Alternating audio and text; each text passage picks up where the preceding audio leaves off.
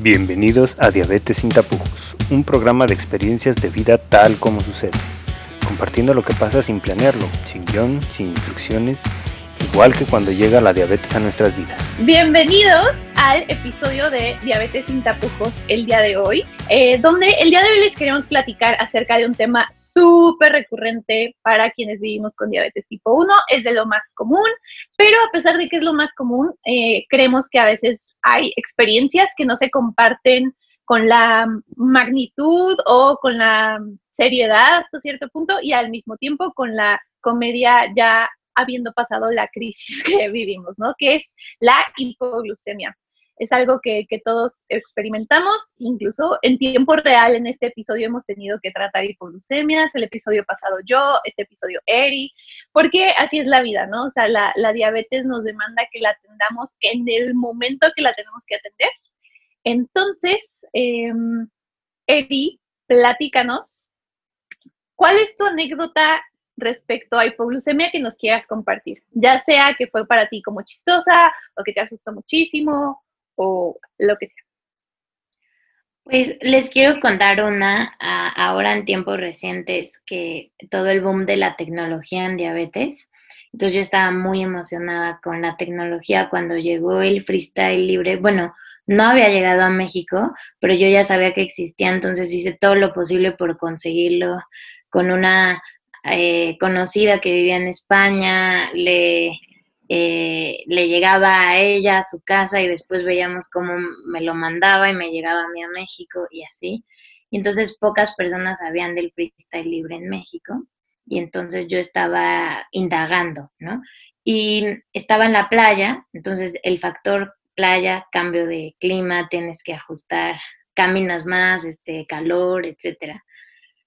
Y eh, como empiezas a ver tus gráficas, a mí personalmente me, me pasó que me empezó a dar como un poquito más ansiedad, como los picos de hiperglucemia, porque pues antes no los veía, o sea, me checaba pre-comida y estaba en una cifra y post comida pues ya estaba pues bien, pero no veía el pico, ¿no? hasta que empecé a usar la tecnología. Eh, me, empezó a pasar con freestyle libre. Entonces me empecé a obsesionar con inyectarme tiempo antes. Y entonces estaba en la playa, iba a cenar y dije, me voy a inyectar ya porque ya va a estar la cena y me la voy a inyectar para que empiece a actuar la insulina y como 15, 20 minutos antes, pues era media hora y todavía no estaba porque la cena se atrasó y yo ya me había inyectado. Y ya media hora yo dije, todavía aguanto, me senté y ya venía la comida y de repente dije, me estoy empezando a sentir un poquito mal, ¿no? Y eh, en sangre estaba, bueno, el, el, sensor decía que estaba como en 70, mm, me tomé un, un jugo y en sangre me chequé y estaba también parecido como en 60. Me tomé un jugo y de repente no me acuerdo de nada más.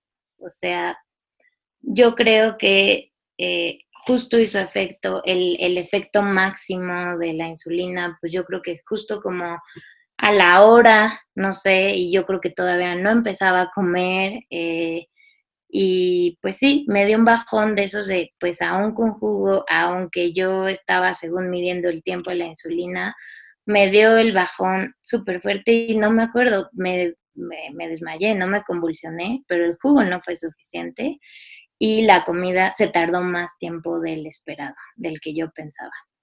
Así que esa hipoglucemia fue fea porque yo creo que pasaron minutos, me pusieron un poco de miel en las encías y, de pronto cuando desperté estaba pues toda mi familia en la playa súper asustados, llorando como te desmayaste, te quedaste como pausada viendo algo y de repente como que te desmayaste, te pusimos miel tal digamos, no fue una convulsión, fue una hipoglucemia severa y perdí la conciencia y no estuvo padre, fue como por querer ser tan precisa en el tiempo de la insulina y todo, pues a veces falla, a veces falla que no estuvo la comida a tiempo, que yo dije, ay, sí, voy bien con un jugo tal, pues el jugo no funcionó.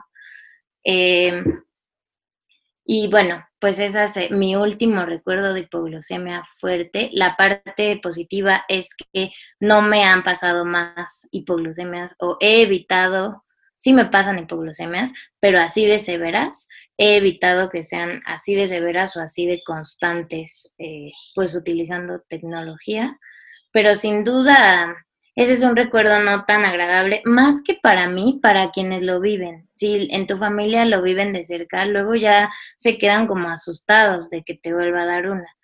Eh, entonces, bueno, básicamente esa es una que yo recuerdo. Antes de que empezáramos eh, esto, platicamos un poco de que también de lo que queríamos hablar era como la parte emocional que queda, ¿no? Como un tipo de cruda, como un tipo de sensación así muy desagradable emocionalmente, pues, ¿no? O sea, como que también con Eri platicábamos el otro día, o sea, como que quedas con una hipersensibilidad extraña, como que es, es algo muy difícil de experimentar, ¿no? O sea, creo que nos quieren, o sea, por ejemplo, tú, Eri, ahorita nos acabas de mencionar esto, ¿no? O sea, no solo fue feo para ti, porque por posible literal tú hasta azotaste, ¿no? O sea, ya ni color te diste qué pasó, pero los que se quedan ahí, y, creo que también es un poco, es, es un, una experiencia muy ambivalente el de sí quiero que se preocupen por mí porque gracias, porque hasta a mí también me da miedo, pero después también como eh, esta sobreprotección o este no, pero vas a estar sola y mejor no y tal, o sea, como que hay muchos mensajes muy delicados con este tipo de cosas, ¿no? O sea, de que yo, yo sé de papás y he tenido en consulta papás de no, o sea, mi hija no va a ir sola a ningún lugar nunca, aunque tenga 45 años, no me importa, por cosas así, ¿no? Como, o sea, tuvieron un episodio de alguna hipoglucemia, de algo así, es como no, ella no puede manejar su esquema, por ende no. Y es, se me hace muy delicado porque pues a la vez es como, es un riesgo con el que habitamos el mundo y andamos circulándolo pero no, mm, sí debemos de tomar todas las precauciones, pero a la vez no creo que también debamos de evitar eh, ciertas experiencias, ¿no? O sea, no es como que, por ejemplo, que a partir de esto tú hubieras dicho, no, ya no voy a ir a la playa nunca, ¿no? o, ya no voy a ese restaurante, o ya no voy a comer fuera, ¿no? Yo solo lo que yo cocine y tenga enfrente, solo eso me, me inyecto. Mariana, ¿tú qué nos querías platicar de este tema? Híjole, es un tema Ahora sí que, híjole, deben saber que nosotros usamos la palabra híjole cuando ya la cosa se descontrola. Y es un bien delicado y bien interesante porque justamente en donde yo estoy, nos hemos dado cuenta que es un tema que nos da mucho miedo a todos y que es un tema que tristemente poco comentamos. Y de hecho, en fechas recientes, aquí yo los estoy leyendo y estoy platicándoles desde California, y en fechas recientes se supo de la muerte de un menor de edad por hipoglucemia nocturna, severa y nocturna. Y con mucha frecuencia leemos de, no, el manejo de la diabetes, mientras tú estés ocupado y educado en diabetes y tengas tus herramientas, no pasa nada, la vida sigue su curso, es todo muy normal, muy fácil. Y aunque sí podemos tener una excelente calidad de vida, como las tres aquí presentes no me dejarán mentir, hay temas como la hipoglucemia, donde no podemos quitar el dedo, el dedo del renglón por varias cosas. Primero, porque es un riesgo muy, muy fuerte, muy importante, porque sí podemos perder la vida en caso de una hipoglucemia. Después, porque es muy importante que nuestro círculo cercano conozca qué es la hipoglucemia y sepa cómo actuar en caso de una hipoglucemia. Ya hablábamos en el programa pasado que es lo mismo que lo que pasa con el alcohol, ¿no? Las personas que estén en tu círculo cercano, tu círculo de confianza, tienen que saber sí o sí qué hacer, porque de eso va a depender muchas veces tu vida y en el caso de los niños también, y es un tema que tenemos que seguir platicando. A muchos de nosotros no nos gusta contar las experiencias precisamente por lo que dice Hu y por lo que menciona Eri. La parte emocional que viene con una hipoglucemia, sobre todo con una hipoglucemia severa, tiene mucho impacto en nosotros, en los cuidadores y en todo el círculo. Entonces, si hablamos cada vez más frecuente de una hipoglucemia, de cómo manejamos la hipoglucemia, de consejos para prevenir la hipoglucemia, quizá nos ayudemos todos como comunidad. Es muy importante siempre tener muy claros los, los límites y los números, ¿no? O sea, para que parezcamos disco rayado. Ahora sí que antes sabíamos que valores inferiores a 70 era hipoglucemia, punto, se acabó, ¿no? Pero pues ya ha ido cambiando un poquito la información y ahora sabemos que la, la Asociación Americana de Diabetes, por ejemplo, clasifica la hipoglucemia en tres rangos distintos. Y, uno, y el último rango es la hipoglucemia severa. Y es un rango donde no nada más corre riesgo nuestra vida, sino corre riesgo nuestro cerebro y corre riesgo nuestro entorno. Imaginemos una hipoglucemia severa donde perdamos el conocimiento manejando. sí ha pasado, conocemos gente a la que le ha pasado justo eso, gente cercana a nosotros además, y queremos aprovechar esta emisión para hacerles saber que tenemos que seguir hablando de este tipo de complicaciones y no nada más de las otras complicaciones a largo plazo, sino tenemos que seguir hablando de esto para que estemos muy informados y sepamos qué hacer. El miedo, hay, hay una cosa, un, artículo muy interesante que habla de fear of hypoglycemia. Lo dije en inglés porque en español todavía no nos damos a la tarea de hacer estos análisis y estas revisiones clínicas. Y también es otra vez invitarnos a todos a que trabajemos en investigación.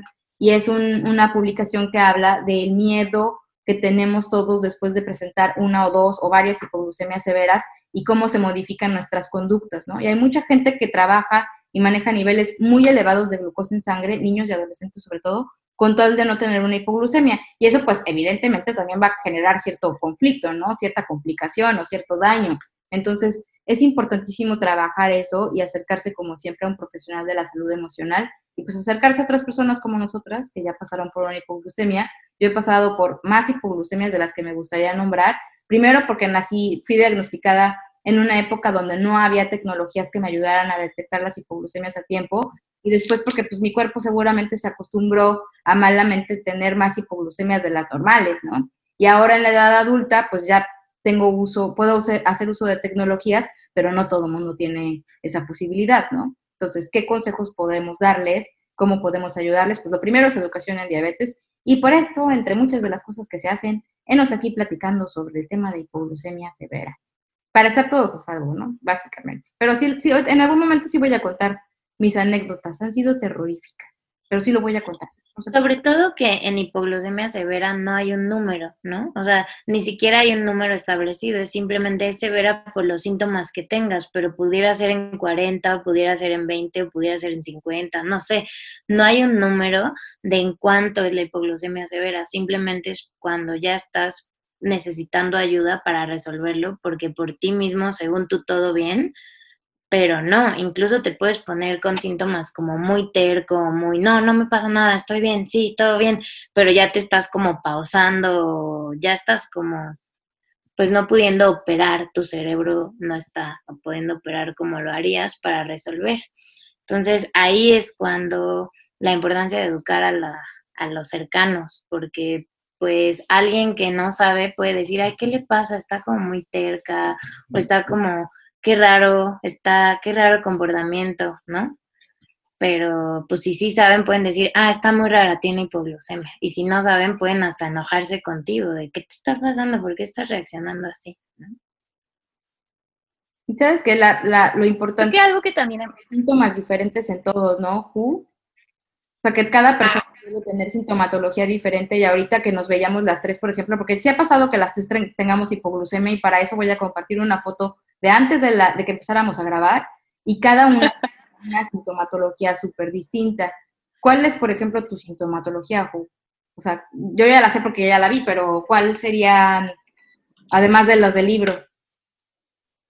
Del libro, algo que yo noto muchísimo y que a la vez me desespera y me pone en un peligro inminente, es que no puedo usar las manos. Las manos se me ponen súper débiles. Entonces entra también como una ansiedad impactante de no puedo abrir cosas que sean difíciles de abrir, ¿sabes? O sea, me acuerdo perfecto de haber estado aquí yo sola en el DEPA un día con una hipoglucemia horrible y lo único que tenía, o sea, como, porque obviamente entra también este factor de la mente ya no te da, ¿sabes? O sea, claro que tenía geles de glucosa o tenía, o sea, tenía cosas que sí hubiera podido usar, pero estaba en la sala, estaba cerca de la cocina estaba tirada en el piso de la cocina llorando porque no podía abrir porque tenía un electrolit.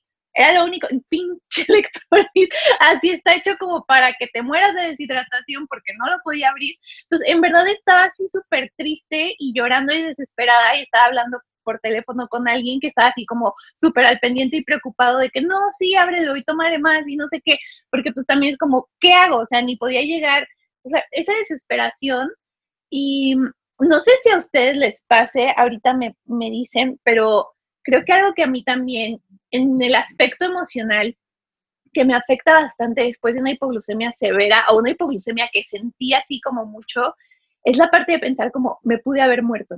O sea, como no, no solo el tema de ya pasó el peligro, sino qué miedo que esto que acabo de pasar, o sea, que justo se los compartí el otro día, o sea, eh, según yo, mi sensor estaba marcando mal, me salí a caminar, caminé como dos, o sea, estuve caminando como loca en 50 miligramos sobre decilitro de glucosa, ¿no? O sea, lo más peligroso, no traía celular, estaba yo sola, la calle estaba sola, era un domingo. Y fue, o sea, cuando llegué a casa, no, ya, sí, ya había tratado de hipoglucemia, lo que sea, pero no era eso, era el tema de, o sea, me pude haber muerto ahí afuera, o sea, pude haber azotado, nadie hubiera sabido qué me pasó, no, o sea, es como ese miedo y como enfrentarnos con esta vulnerabilidad horrible que sí existe y que es real. Y, y siento que esa es una sensación que también como que no nos, a veces incluso en la misma comunidad no se nos permite expresarla, ¿no? Es como que, pues ya lo viviste, ya estás bien, ya pasó, ya, ya te tomaste el jugo, whatever, pero creo que no es lo mismo estar expuesto a este tipo de experiencias donde sabes que el peligro que enfrentas es inminente y es real, o sea, no, no, o sea, hay un capítulo de Friends que me da mucha risa porque es un capítulo donde se supone que todos tuvieron una experiencia cercana a la muerte y entonces están todos muy conmovidos, ¿no? Así de que, no, es que ahora voy a valorar más, o sea, pero eso es el pan nuestro de cada día para nosotros y porque sí está bien visto que alguien que sintió la muerte cercana un día se haya conmovido y se le mueva la visión, pero nosotros que literal es muy frecuente, es como, pues lo tenemos que normalizar, ¿no? Porque pues no pasa nada, porque te pasa a diario y es seguido y así. Entonces, creo que este tema de confrontarnos con la mortalidad de esta forma, pues tampoco es sencillo, o sea,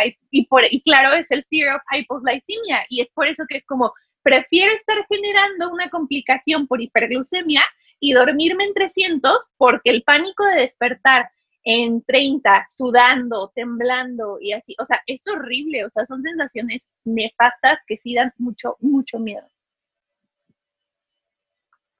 Y tú, Eri, ¿cuál es tu, tu sintomatología de hipoglucemia? Antes de que yo te diga la mía, ¿tú cómo vas? Ay, sí, ya está. Ya no, ¿cómo va tu glucosa? Cuéntanos. Se acaba, de acabar el sensor, porque claro que todo pasa cuando más se ah, Así que vibró, fin del sensor. Gracias, sensor. Claro. Pensé que estaba revisando si todo bien con la glucosa, que estaba ya, bien. Pues yo estoy así, pues medio rayando la hipoglucemia mientras hablo con ustedes. Ya comí algo, pero tengo un poco de insulina activa y pues aquí estamos. Sí es cierto que puedes seguir, sí es cierto que puedes platicar, sí es cierto que puedes hacer cosas. Obvio tengo mi resguardo aquí al lado y me estoy observando todo el tiempo. Creo que algo que a mí me pasa es que me pongo terca. Eh, si tengo mucho trabajo, que es algo que luego pasa comúnmente conmigo, como que estoy muy ocupada, me es difícil parar, o sea, seguir la regla tal cual de párate, detente, espera y luego continúa. Es como, no tengo tiempo para esperar, ahorita necesito mandar un mail, necesito estar en una llamada, necesito hacer algo y, y me pongo terca también como para recibir ayuda. Es como, no, no, estoy bien, yo lo puedo hacer, sí, lo resuelvo, todo bien. Y hay veces que sí me ha pasado que es como, si alguien que me quiere me dice, no, no todo bien, siéntate y por favor resuelve, respira tantito, no pasa nada. Y cuando me siento y soy consciente, ahora sí que del momento presente y pongo atención y observo, me doy cuenta que sí me estoy sintiendo mal, pero me acostumbré como a resolver el problema y a demostrarme a mí misma que sí puedo, o sea que a pesar de que se me suba o se me baje, sí puedo, ¿no? Y puedo seguir adelante y puedo hacer porque como que me frustra mucho sentir que por esta situación no puedo seguir. Y mm, creo que, que con la madurez y en esta etapa adulta, pues me pasan pocas hipoglucemias, tengo que aceptar que estoy menos del 3% de mi tiempo en hipoglucemia, pero que, que en mi época más joven y sin tecnología y etcétera, sí tuve más hipoglucemias y tengo que aceptar que a veces esa terquedad puede ponernos en riesgo, como de seguir y no detenerte o de decir, sí, no importa, me subo y voy manejando con mi jugo aquí al lado y no importa, o cosas así, creo que tenemos que ser más conscientes de no ponernos en riesgo. Afortunadamente nunca me ha pasado nada grave, pero es muy lamentable a quien sí le pasa como por no aprender a detenerse, como por no aprender a decir, sí necesito ayuda tantito o sí necesito parar tantito y luego ya sigo, ¿no? En mi caso, mi personalidad es un poco así, es un poco terca, como sí, sí, puedo con todo y no pasa nada pero también sé que hay gente que se queda muy asustada, entonces ya le dan una hipoglucemia y no puede más con el susto como lo que ustedes dicen. O, nuestro querido Polonsky, William Polonsky, con su, eh, eh, con su escala acerca del, del distrés, una de las cosas que mide esa escala o ese cuestionario o inventario es el distrés por hipoglucemia, ¿no? Entonces, tal cual me quedo angustiado de tener una hipoglucemia o los familiares viven angustiados de que tengas hipoglucemia. Entonces, es un tema serio que hay que darle la atención, como decían, no tanto que nos paralice, no tanta que no podamos resolver y por el miedo, pero tampoco como que hagamos como que no pasa nada, porque sí pasa. Entonces, es ese justo equilibrio que a veces es difícil de lograr. Gracias por escuchar Diabetes sin tapujos. Nos escuchamos la próxima vez.